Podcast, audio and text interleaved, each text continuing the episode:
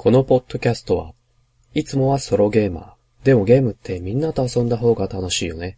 そんなゲーマー、アスールが自分の好きなもの、気になるものについて、ああだこうだ喋るポッドキャストです。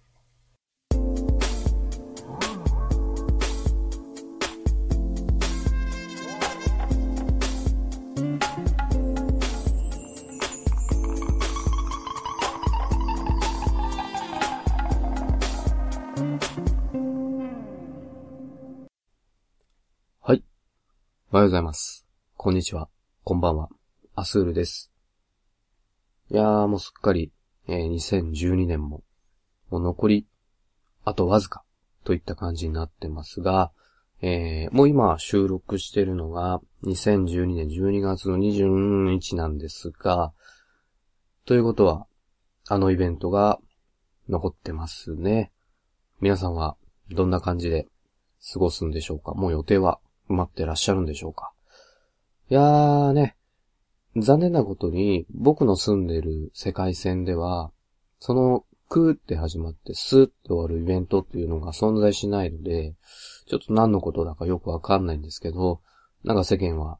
賑やかでいいですね。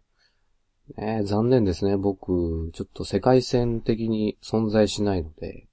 ね、そういうイベントがない世界線なので、ね、負け惜しみもこの辺にしといた方がいいかなと思いますが、ね、えー、イベントがこういろいろ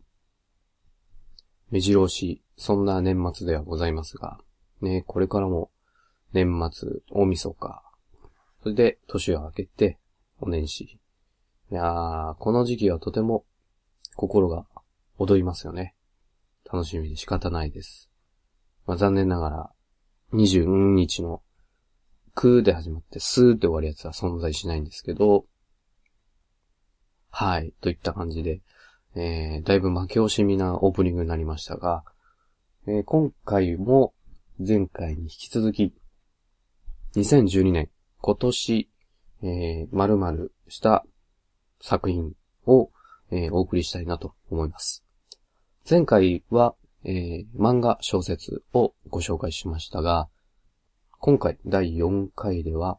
えー今年見た映像作品を、えー個人的に、えー面白いなと思ったもの、気になったものをピックアップして紹介したいなと思っております。えー前回と流れはそんな変わらないので、今回も、えーオープニング短めで、そのまま本編に行きたいと思います。というわけでよろしくお願いします。はい、本編です。では早速行きましょうか。えー今回は2012年今年見た映像作品ということで、個人的に、えー面白かったもの、気になったものをピックアップして、えー簡単にですがご紹介したいなと思ってます。2012年結構いろんな映像作品、えー見たんですが、その全部を紹介するのはちょっと時間的に厳しいかなと思うので、えーいくつか、えーピックアップして、えーまずはご紹介したいなと思います。えー映像作品といってもね、いろいろありますが、かんまあ、具体的に言うと、えー映画、えードラマ、えーアニメなんかですね。えーその3つのジャンルを、えーまあ、まとめて映像作品と呼ばせてもらってますが、まあその3、3つ中から、えー自分の見たもので面白かったもの、気になったものを、えー紹介したいなと思います。えーじゃあまず、どうしましょう？えー一覧で、まずはタイトルだけ連続で申し上げていきたいなと思います。2012年、えー公開されたもの、放映されたもの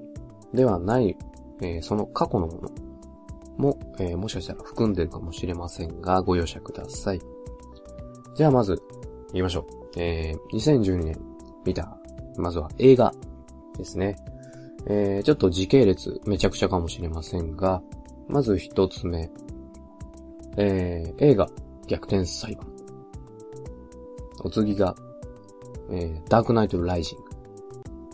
で、お次がバイオハザード5。リトリビューション。えー、最後、エヴァンゲリオン新劇場版9。続いて、えー、そのままいきます。えー、次はドラマですね。えー、ちょっと数は少ないですが、一つ目、ウォーキングデッド、シーズン1、2、3。えー、お次が、バーンノーティス、シーズン4、5ですね。じゃあ、さらに続いて続いて、えー、アニメ作品の方も行きたいと思います。えー、これもちょっと時系列めちゃくちゃかもしれませんが、えー、まず一つ目、フェイトゼロ。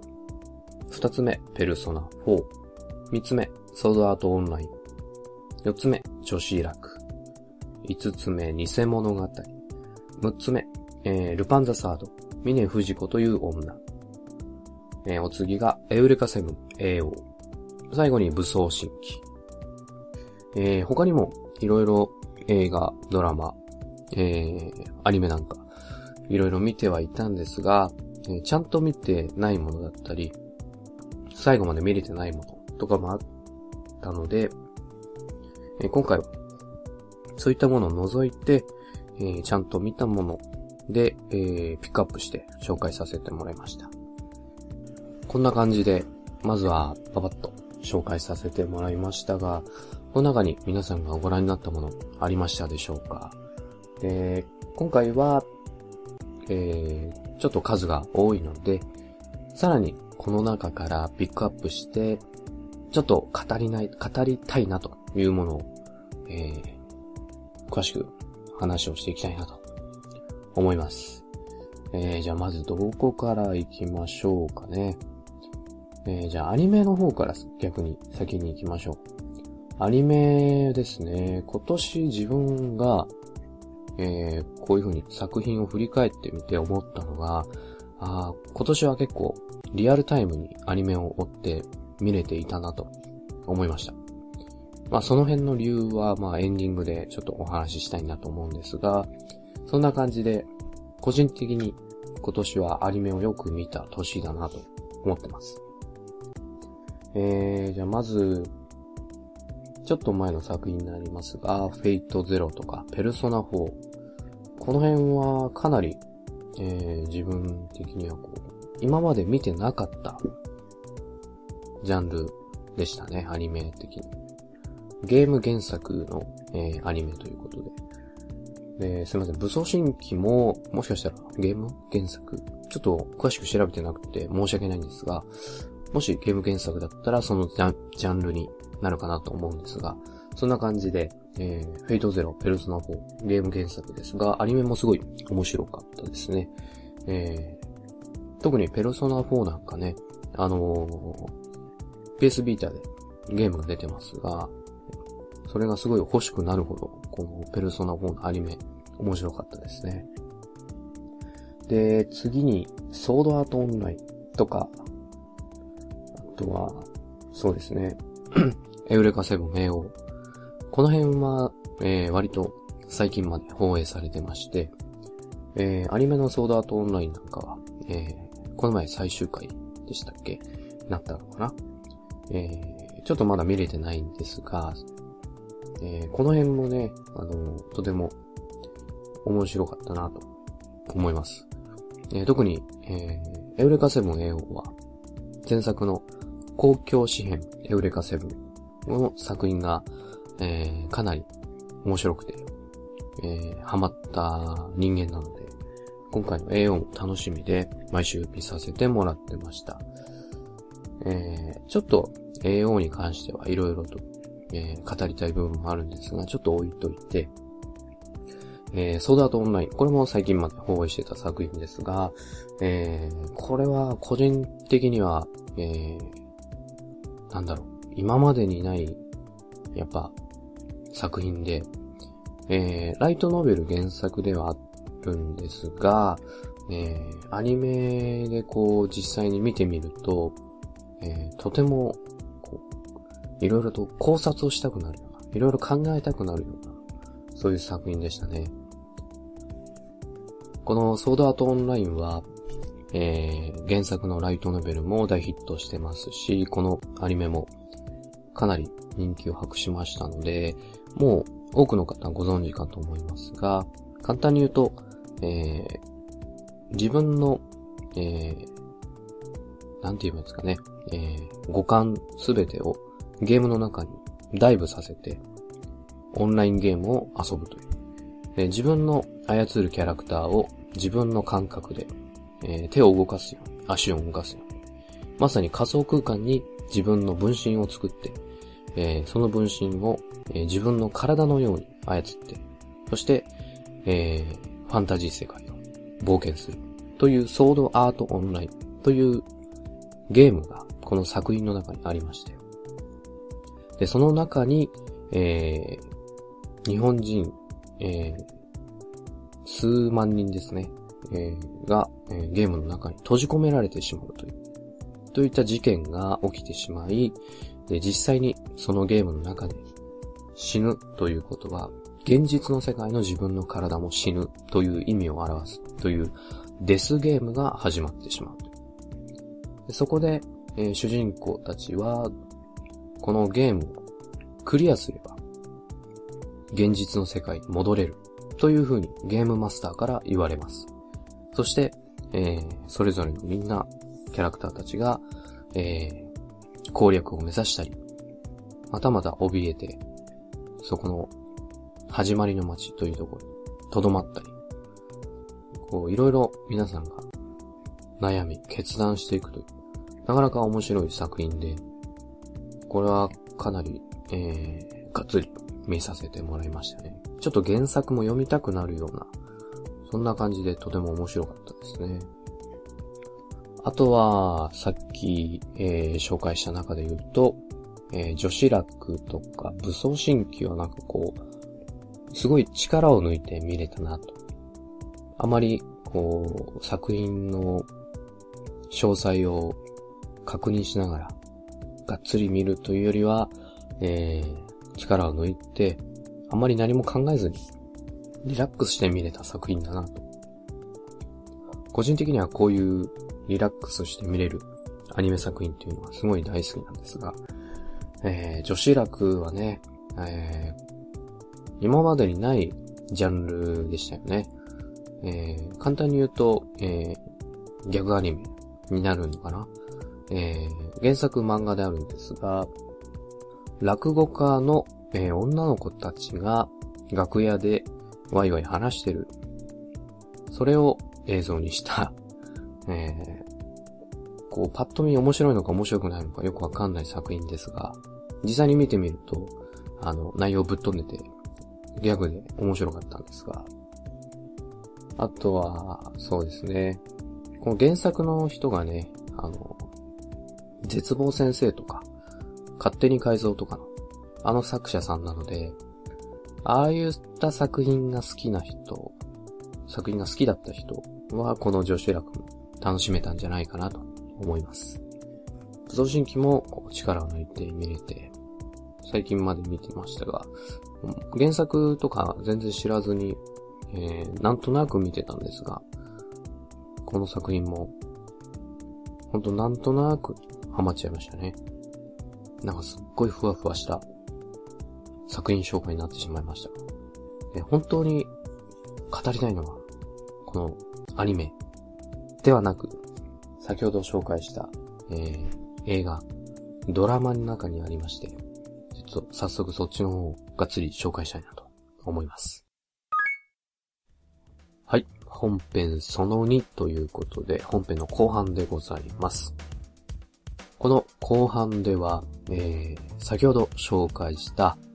ダークナイトライジング、あとはウォーキングデッドについてちょっと個人的に語りない、語りたいなと思いますので、えー、今回ちょっと語るにあたって少しネタバレを含むかもしれない、知れないので、えー、ネタバレは嫌だよっていう人いましたら、ちょっと一回ここで、えー、再生ボタンストップしていただければなと思います。よろしいでしょうか？では、早速、一つ目どっちにしましょうかね。えー、じゃあ、ダークナイトライジングですね。このダークナイトライジングは、えー、このバットマンシリーズ自分個人的にですがすごい大好きで、このライジングも楽しみで楽しみでしょうがなくて、えー、公開初日映画館に駆けつけた口でございます。えー、初めてこのダークナイトシリーズを見たのは、えー、まさにダークナイト、あの、ジョーカーで有名な、あのダークナイトを、えー、紹介してもらって作品を、面白いよ、と紹介してもらって、それを DVD で見てハマりましたね。アメコミって割と、なんて言えばいいでしょうかね。テンプレートというか、そういうのが出来上がった作品かなとは思うんですが、このダークナイトは、その、自分の中にあったテンプレートを打ち砕くような、そういう話の展開で、で、まさにジョーカーにやられたなという、そんな思いで、えー、この作品を見を見終えましたね。それで、その続編というか、完結にあたる三部作完結にあたる、えー、ダークナイトライジング。えー、確か今年の、えー、夏ですね、公開されたのかな。で、この、バットマンシリーズは、全然今まで見たこともなくて、で、先ほど申し上げましたように、ダークナイトからハマったんですが、えー、このバットマンがね、こんなかっこいいとは思わなかったですね。あの、ダークナイトとかビギンズ見るまで。本当にね、見てこなかったのは申し訳ないぐらい、バットマンかっこいいなと思いました。で、楽しみにして、この、ダークナイトライジング公開初日に見たんですが、その分すごい期待してたんですけど、その期待を上回る以上、とても面白い作品だったなと思いましたね。で、このダークナイトライジングに出てくる、えー、今回の敵、敵役は、えー、ベインという、えー、敵なんですけれども、えー、顔に、えー、ちょっとわけのわからん仮面をしていました。ガスマスクの、えっ、と、目のところに、ゴーグルがないものを、こう、つけてる感じで、で、スキンヘッドの、見るからに、こう、極悪そうな顔なんですが、この最強最悪の敵、ベインのね、登場にはちょっと驚かされましたね。あんなにこう嫌な敵役っていうのはなかなかいないかなと。もうなんか、こう見てるこっちが、こう、こういう敵を相手にしたとき、やばいなっていう、そういった恐怖感も半端なかったですし、すごい存在感のある敵でしたね、このベインというのは。ダークナイトのジョーカーも、えー、ほんと卑怯で、小ずる、なん小賢しい感じの、とってもこう、人な、一筋縄じゃいかないような、そんな敵でしたけど、このベインも、なんていうんですかね、こう、そういった小賢しさというのはあまりないんですけど、圧倒的なこう、パワー、肉体的なパワーじゃなくて、存在感のあるパワー。それにもう、見てるこっちがちょっと圧倒されるような。で、本編でもこう、バットマンがもうボッコボコにされちゃうんですけど。で、もう手も足も出なくてね、バットマンが。で、やられた後、本当に、もうどん底まで突き落とされてるんですけど、バットマンが。その後、このバットマンが、こう、まさにライジング、起死回生を狙って、再び蘇ってくるんですけれども、なんだろうな、ここはすごいテンプレートだったんですよね。あの、敵に、あの、やられて、一度落ちぶれて、だけど、どうしても、救いたい人がいるとか、助けたい人がいる。負けられない敵がいる。そういうところで、えー、再び復活して敵を倒す。まさにそんなテンプレートで、こう、バットマンが蘇ってくるんですけれども、その後のね、うん、話の展開がまた面白かったですね。さすが、こう、一筋縄ではいかないダークナイトシリーズといった感じでしょうかね。で、あとは、このバットマンシリーズでは有名ですかね。キャットウーマン。アン・ハサウェイが演じていたんですが、すごいキュートでセクシーでしたね。アン・ハサウェイは好きな人多いんじゃないですかね。ちょっと見てて、このキャットウーマンもちょっとエロティックでやられちゃいましたね。それでこのキャットウーマンがね、乗るバイクとか、も初めてね、はじめ、はじめ、あのー、やっぱり、バットマンといえば、バットモビル。といった感じで、こう、いろんなメカとか、えー、あと、バットマンが身につけているスーツとか、そういったメカニック的な部分もね、今回すごいかっこよくて、えー、作品の中で登場する、えっ、ー、と、なんて言いますかね、バットモービルに、えー、ホバー機能がついたあの、ヘリコプターみたいに変形する。そういった新しいメカとか、その辺もかっこよくてね、えー、そういったメカも、こう、綺麗に、とても映像綺麗に描かれてて、街並みもね、すごい綺麗でしたし、これはブルーレイでぜひ、ね、見てほしい作品ですね。今も、公開してないので、で、最近 DVD ブルーレイなって発売されてますので、ぜひブルーレイでちょっと、この綺麗な映像を見ていただいて、えー、アン・ハサウェイを見ていただいて、えー、目の保養にしていただければなと。そして、えー、ベインを見て、恐怖して、バットマンを応援していただければなと思います。こんなにね、こう、かっこいいとか面白いとか言ってると、ステマステマって言われるかもしれませんが、呼ばれてもいいです。バットマンかっこいいです。ちょっとあの、今回のリブリブルーレイ発売の時に、えー、ブルーレイの方で、えー、バットマンカウルでしたっけ？すいません、ちょっと名前違うかもしれないんですけど、えっ、と、バットマンの、えー、マスク、えー、ですね。あれが1分の1ではないんですが、えー、ついてくる、え、ブルーレイのセットがあったんですけど、あれちょっと買おうかなって思っちゃったぐらい、あの、そのぐらい好きな作品です、このバットマンは。実際のところはトリロジーに抑えておきましたが、もしかしたらそのうちフィギュアとか買ってしまうかもしれない。そんな感じで。でね、このバットマンシリーズはいわゆるアメコミに分類されるんですが、この新しく登場し、登場じゃないですね。新しい新バットマンっていうかですかね。クリストファー・ノーランが、えー、メガホンを取った、この新しいバットマンシリーズ、ビギンズ、ダークナイト、ダークナイトライジング。この3部作は、えー、アメコミとか、そういうの、バットマンとか、好きじゃない人、全然楽しめると思います。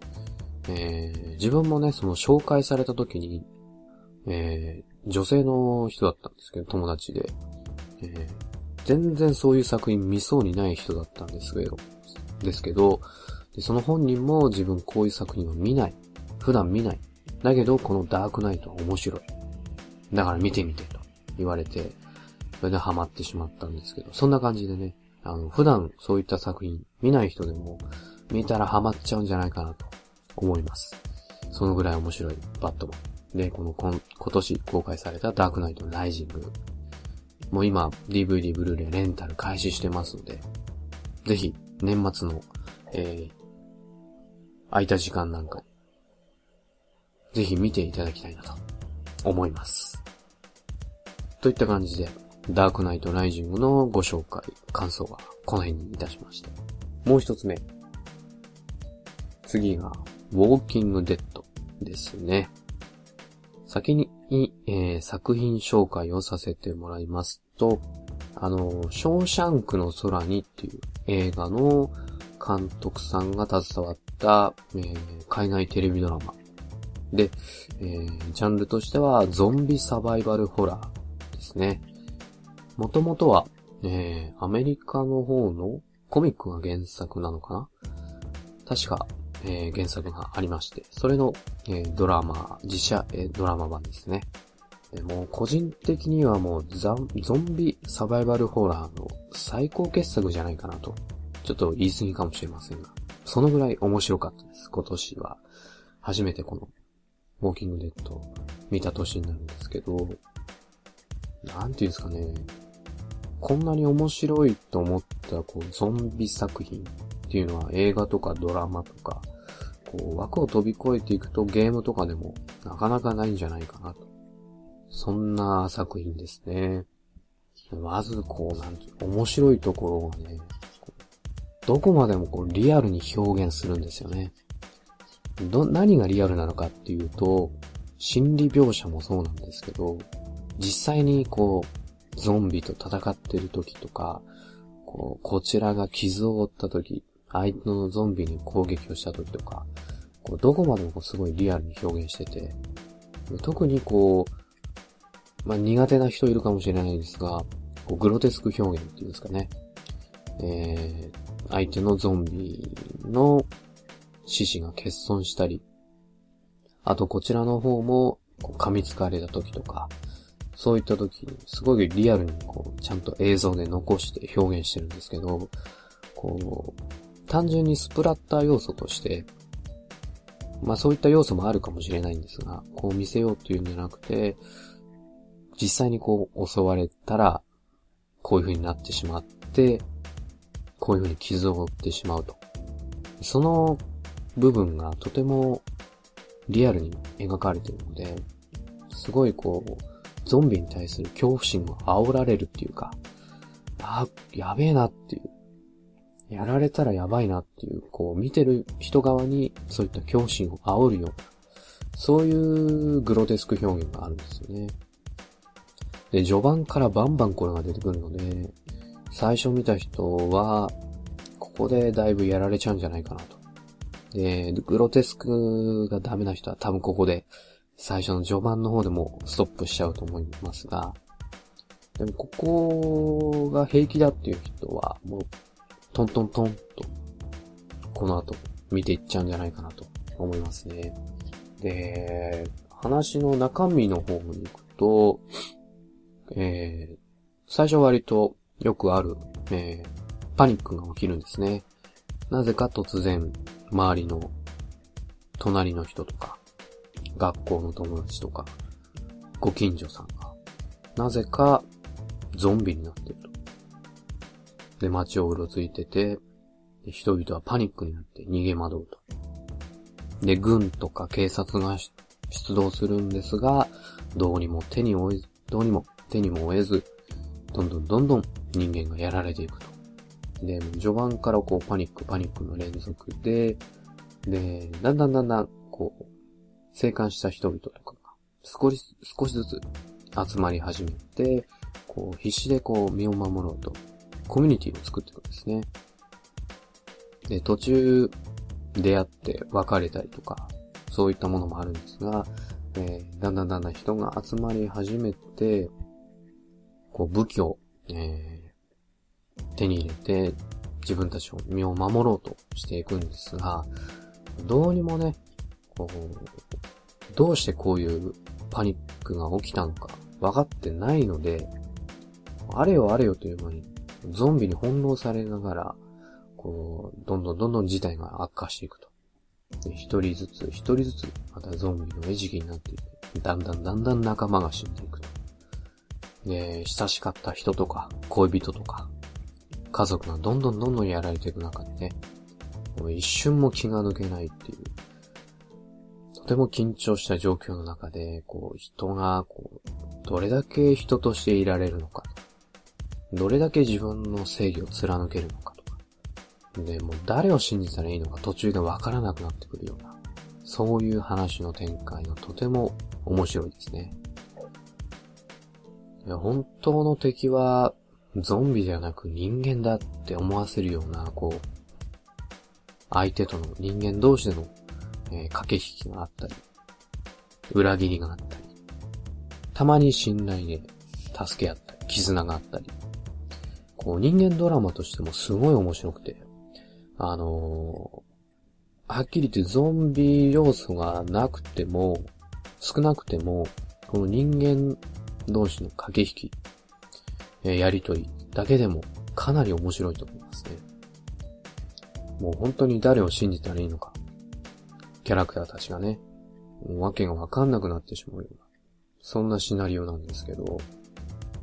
まあやっぱりこういうのって割とありがちなシナリオかなとも思うんですが、でもやっぱり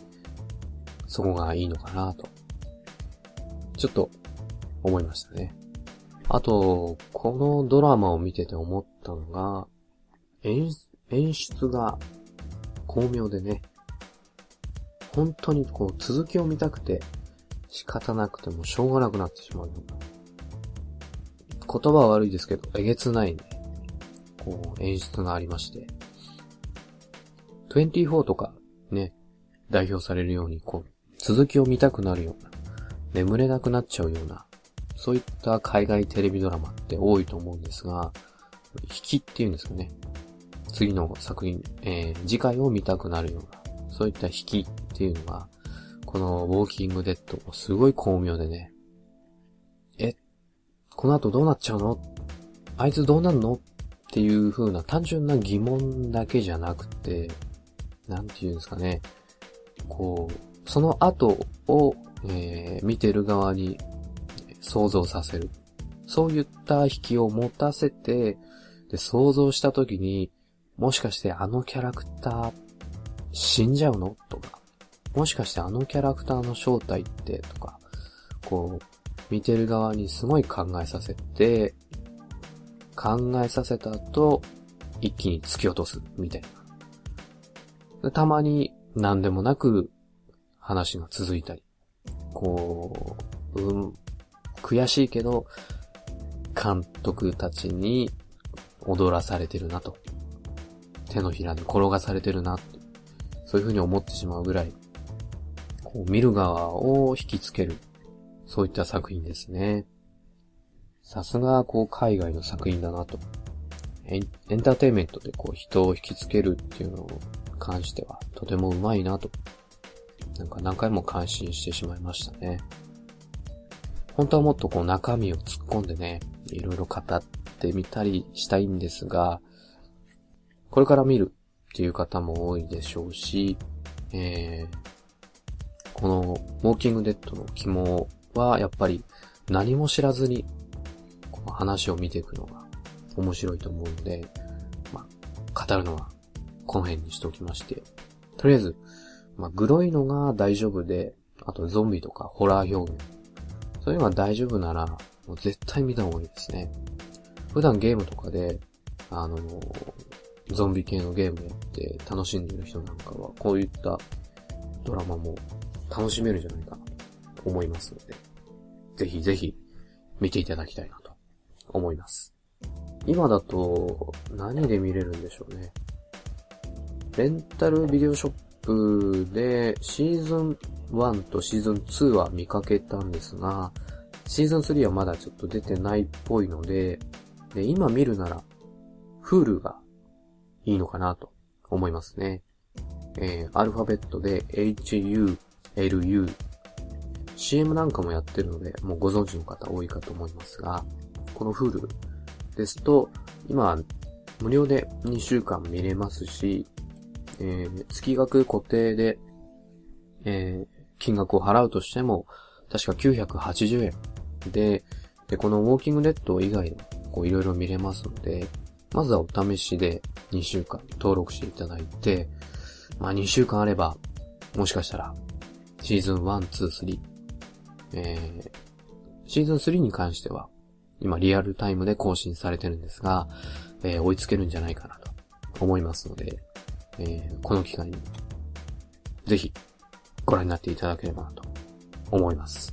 といった感じで、えー、本編その2では、ダークナイトライジングと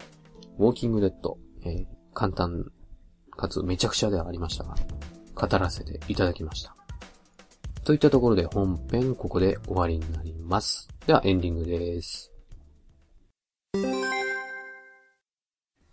はい、エンディングです。といった感じで今年2012年、えー、見た映像作品ご紹介させていただきましたがいかがだったでしょうか？えー、個人的には今年見た映像作品っていうのは、今後数年追いかけていくだろうなという、こう、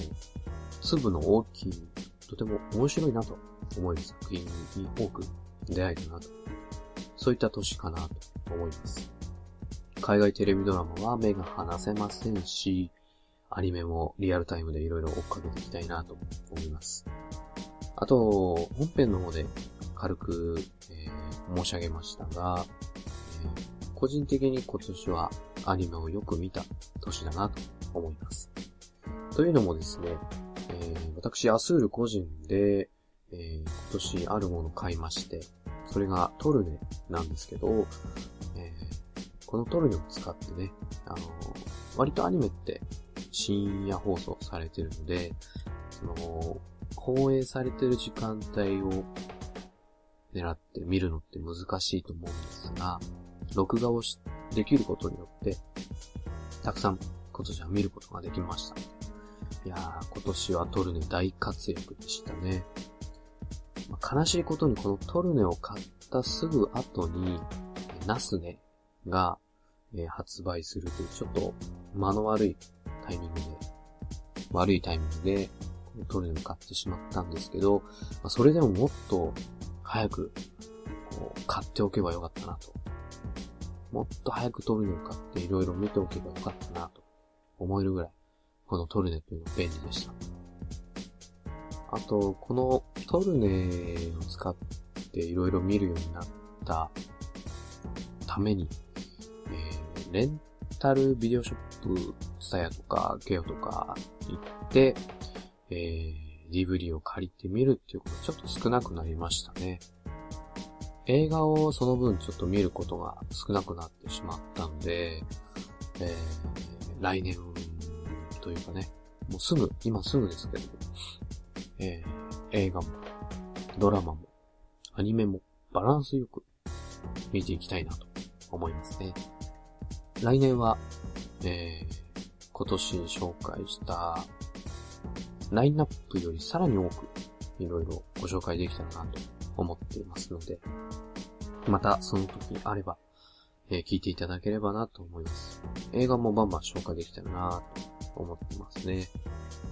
そんな感じで、えー、第4回ソロでおしゃべりお送りしていきましたが、えー、今年はあと1回、今ご覧、えー、拝聴していただいております、えー、第4回と、うん別にですね、あと1回ぐらい更新できるかなと思ってますので、まあ、そちらもお楽しみにいただければなと思います。といった感じで、お決まりではございますが、最後に、えー、この番組ではご意見、ご感想をお待ちしております。どんなことでも構いません。違反も大いに結構です。えー、ブログへのコメントや、あとはメールで受け付けております。ブログの方は、ソロベリ .caesar.net です。えー、soloberi.seesaa.net です。あと、メールの方ですね。こちらも、ソロベリ。ここは一緒ですね。at gmail.com です。あとは、ツイッターアカウントも開設しております。えー、こちらもアカウント名、at soloberi ソロベリですね。こちらのアカウントの方をフォローしていただいて、えー、ダイレクトメッセージ送っていただいてもいいですし、えー、直接、あの、リプライの方送っていただいても構いません。えー、今年ご覧になった映像作品とか、え何かご感想があれば、え送っていただいて全然構いませんので、お待ちしております。といった感じで、お送りしてきました。それでおしゃべり第4回、えー、この辺でお開きになります。というわけで、アスールでした。また次回お会いいたしましょう。さよなら。